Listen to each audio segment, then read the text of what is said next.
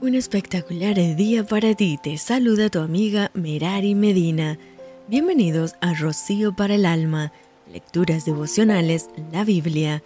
Génesis capítulo 38. Aconteció en aquel tiempo que Judá se apartó de sus hermanos y se fue a un varón adulamita que se llamaba Gira, y vio allí Judá, la hija de un hombre cananeo, el cual se llamaba Sua, y la tomó y se allegó a ella.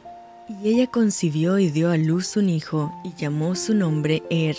Concibió otra vez y dio a luz un hijo, y llamó su nombre Onán. Y volvió a concebir y dio a luz un hijo, y llamó su nombre Sela. Y estaba en Kesib cuando lo dio a luz. Después, Judá tomó mujer para su primogénito Er, la cual se llamaba Tamar. Y Er, el primogénito de Judá, fue malo ante los ojos de Jehová le quitó Jehová la vida. Entonces Judá dijo a Onán, Llégate a la mujer de tu hermano y despósate con ella, y levanta descendencia a tu hermano. Y sabiendo Onán que la descendencia no había de ser suya, sucedía que cuando se llegaba la mujer de su hermano, vertía en tierra por no dar descendencia a su hermano, y desagradó en ojos de Jehová lo que hacía, y a él también le quitó la vida. Y Judá dijo a Tamar su nuera, Quédate viuda en casa de tu padre hasta que crezca Sela mi hijo, porque dijo, No sea que muera él también como sus hermanos. Y se fue Tamar y estuvo en casa de su padre. Pasaron muchos días y murió la hija de Sua, mujer de Judá. Después Judá se consoló y subió a los trasquiladores de sus ovejas a Timnat.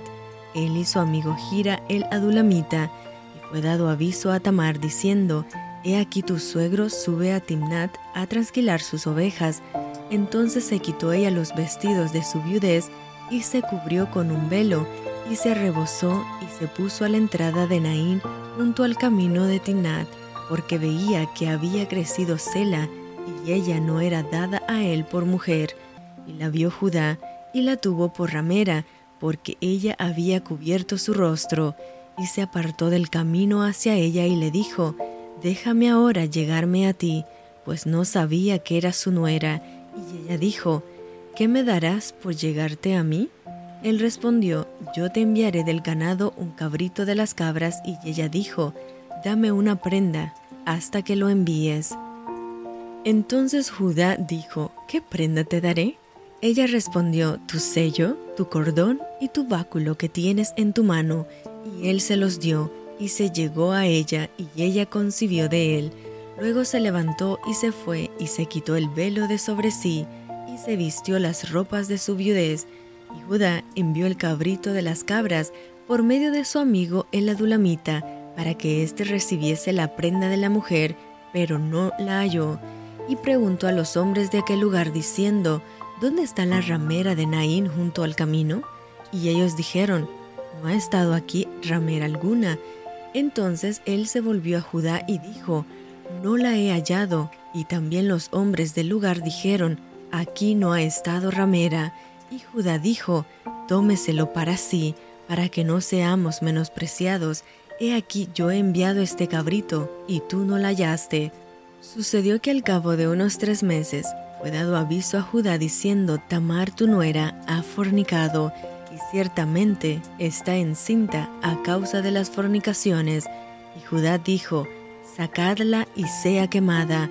Pero ella cuando la sacaban, envió a decir a su suegro, del varón cuyas son estas cosas, estoy encinta. También dijo, mira ahora de quién son estas cosas, el sello, el cordón y el báculo. Entonces Judá los reconoció y dijo, más justa es ella que yo, por cuanto no la he dado a Sela mi hijo, y nunca más la conoció. Y aconteció que al tiempo de dar a luz, he aquí había gemelos en su seno. Sucedió cuando daba a luz que sacó la mano el uno, y la partera tomó y ató a su mano un hilo de grana, diciendo, Este salió primero. Pero volviendo él a meter la mano, he aquí salió su hermano, y ella dijo, ¿Qué brecha te has abierto? y llamó su nombre Fares.